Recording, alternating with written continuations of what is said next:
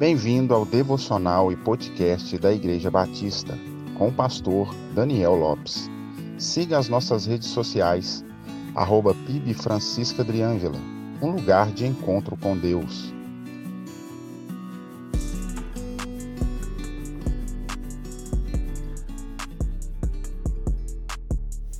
A igreja pós-moderna, na tentativa de tornar o evangelho mais atrativo, tem abraçado o relativismo e o secularismo e afundado muitos ao engano. E o pior é que muitos estão vivendo uma vida repleta de pecados e prazeres carnais, com o falso sentimento de que estão agradando a Deus. Uma das grandes distorções que observamos em alguns contextos religiosos é sobre o sofrimento e as aflições da vida. Para muitos, o cristão deve ser honrado e o sofrimento extremo é fruto de pecados e rebeldia contra Deus. Em certo ponto, isso é uma verdade, pois todo aquele que se encontra na condição de escravo do pecado, de fato vive uma vida desprovida de paz e alegria verdadeira, que só podem vir do Senhor.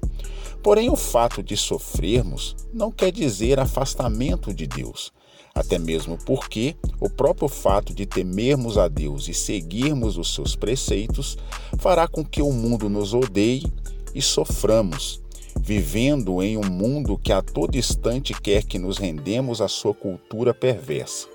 A nossa luta contra o nosso eu, contra o pecado que ainda habita em nós, contra os desejos que ainda sobrevêm nos tentando, também nos fazem sofrer devido à luta constante que se trava em nosso interior. E diante disso, às vezes o cristão acaba caindo em outro erro, o do sentimento de autocomiseração.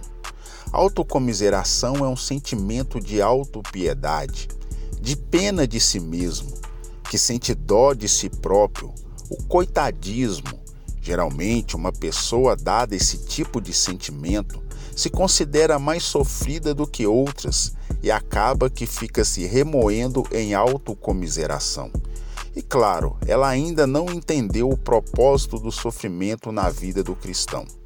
A primeira epístola de Pedro, no capítulo 4, do verso 13 ao 16, nos diz: Mas alegrem-se à medida que participam dos sofrimentos de Cristo, para que também, quando a sua glória for revelada, vocês exultem com grande alegria. Se vocês são insultados por causa do nome de Cristo, felizes são vocês, pois o Espírito da glória, o Espírito de Deus, repousa sobre vocês.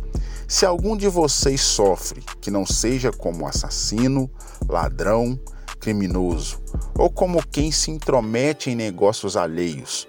Contudo, se sofre como cristão, não se envergonhe, mas glorifique a Deus por meio desse nome. Sendo assim, o sofrimento cristão tem um propósito de glorificar a Deus. E se toda a nossa vida devemos viver de tal modo que Deus seja glorificado através dela, no sofrimento também devemos nos alegrar por tão grande privilégio. Deus lhe abençoe, só lhe deu glória. A Deus honra, glória e louvor para todo sempre.